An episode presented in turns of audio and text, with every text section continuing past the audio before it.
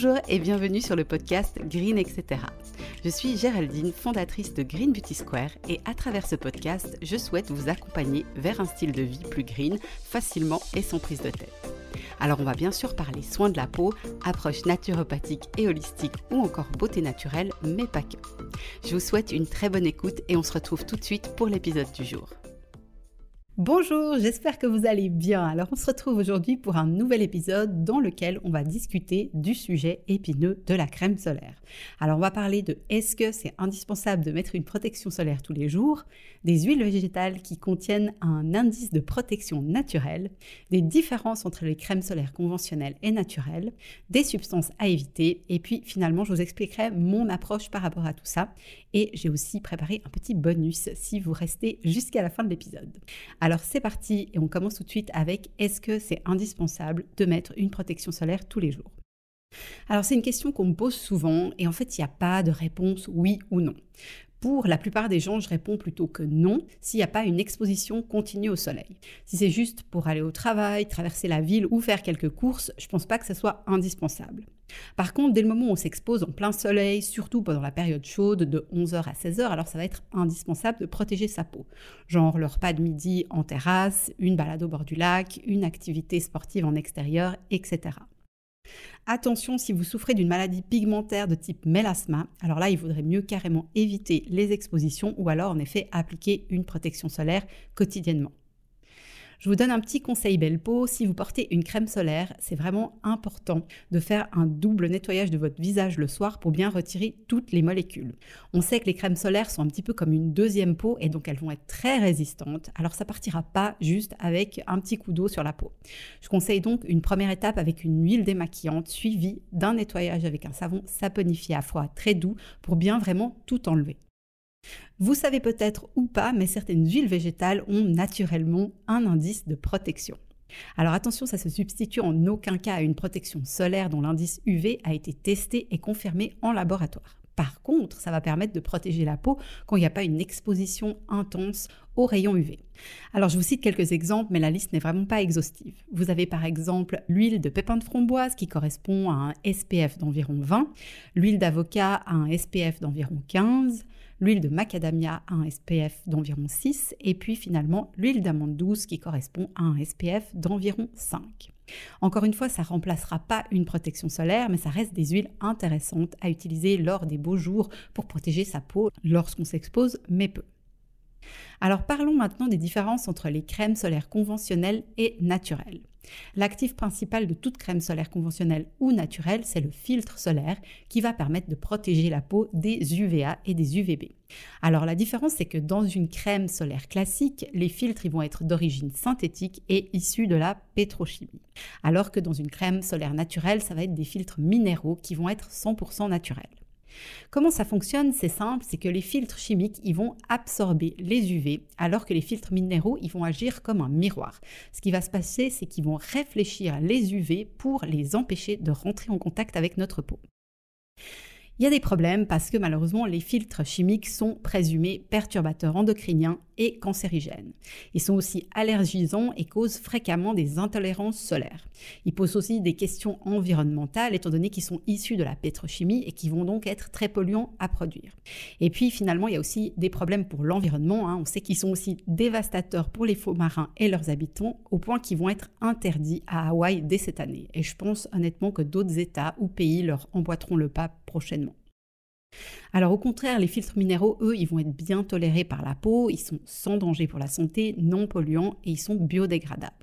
Par contre, voilà, il y a quand même un souci avec les produits naturels, c'est qu'au niveau des propriétés sensorielles, on n'est pas au niveau du conventionnel. C'est pas toujours facile de trouver des produits au toucher non gras ou ultra facile à étaler, et la plupart, malheureusement, ils laissent des traces blanches sur la peau.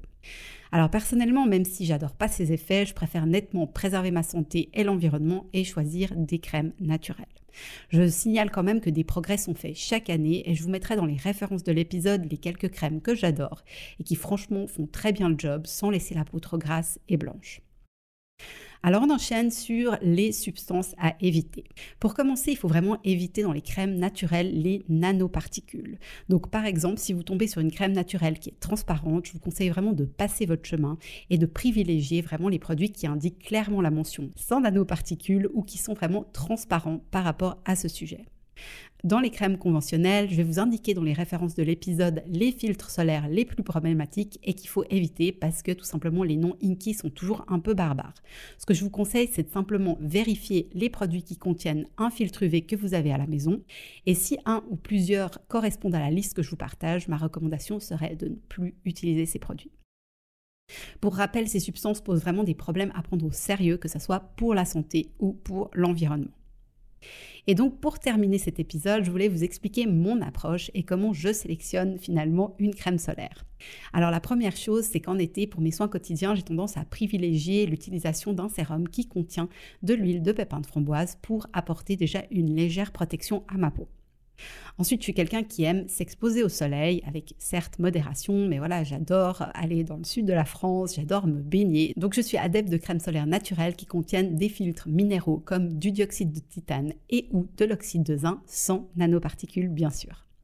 Je choisis toujours des produits labellisés bio pour les solaires. Alors je doute pas que des artisans puissent faire de bonnes crèmes solaires, mais c'est un risque que j'ai simplement pas envie de prendre et je choisis la sécurité maximale dans ce domaine.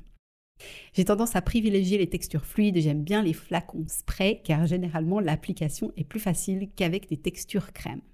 Je vous conseille aussi de ne pas hésiter à choisir des produits qui sont formulés pour les bébés ou les enfants, même si vous êtes un adulte. En fait, ce sont généralement des produits qui sont extrêmement doux et qui ne vont pas contenir de parfums ou d'allergènes et qui ont aussi un SPF élevé.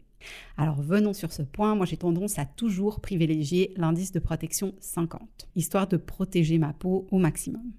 Pour le visage, maintenant, il y a de nombreuses marques qui proposent des versions teintées pour contrebalancer l'effet blanc. Donc c'est plutôt chouette si vous arrivez à trouver une couleur proche de votre carnation.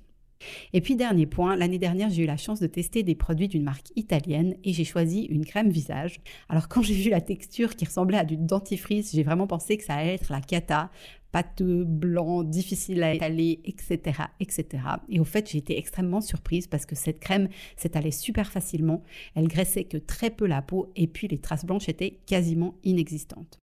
Après deux semaines de test, c'est gentiment vraiment devenu ma crème solaire visage préférée. Et note importante, elle n'a pas déclenché des éruptions de boutons sur ma peau qui est grâce quand même à tendance acnéique. Donc on va pas se mentir, après les deux semaines d'utilisation quotidienne, j'avais pas ma plus belle peau, mais j'ai vraiment réussi, grâce au double nettoyage et à des gommages doux réguliers, à garder une peau plus que correcte. D'ailleurs, je me tâte à proposer les solaires de cette marque sur le site pour cet été, donc n'hésitez vraiment pas à me dire si ça vous intéresserait, car j'ai vraiment testé de nombreux produits, et puis bah, ceux-ci font vraiment partie des meilleurs d'après moi. Donc je vous fais un petit résumé de comment je choisis un produit solaire parce que finalement je fais un petit peu partie dans tous les sens. Donc j'ai tendance à privilégier les produits bio avec des filtres minéraux sans nanoparticules, un indice de protection 50, plutôt une texture fluide en spray même si mon produit préféré finalement est une crème. Je privilégie les formules qui sont sans parfum et sans allergènes et pourquoi pas des produits formulés pour bébés ou enfants à considérer euh, les produits teintés pour le visage pour contrebalancer l'effet blanc. Et puis ne pas oublier de super bien retirer la crème solaire et de nettoyer sa peau tous les jours où on l'emporte pour éviter l'apparition d'imperfections. Alors on arrive au petit bonus que je vous ai promis au début de l'épisode. Je voulais vous partager aussi dans les références de cet épisode une recette toute simple de baume à lèvres parce que oui, les lèvres aussi doivent être protégées du soleil. Alors c'est une recette, comme je dis, extrêmement simple qui contient que trois ingrédients, qui est facile à faire à la maison et vous pouvez même la faire avec vos enfants. Vous aurez simplement besoin de cire, hein, que ce soit abeille ou végétale, d'une huile végétale, donc moi je recommande la macadamia ou l'amande douce parce que comme on a vu, elles ont un indice de protection et en plus c'est des huiles neutres avec une odeur vraiment agréable, et finalement du beurre de karité. Donc je vous mets tout le mode opératoire complet ainsi que les proportions sur le blog. Voilà, vous savez tout, j'espère que cet épisode vous sera utile et n'hésitez vraiment pas à me redire si vous seriez intéressé à retrouver mes produits solaires préférés en vente sur le site pour cet été. Si vous avez des questions, je reste comme toujours très volontiers à votre disposition et merci beaucoup de partager cet épisode autour de vous et de contribuer à faire connaître le podcast. À très bientôt!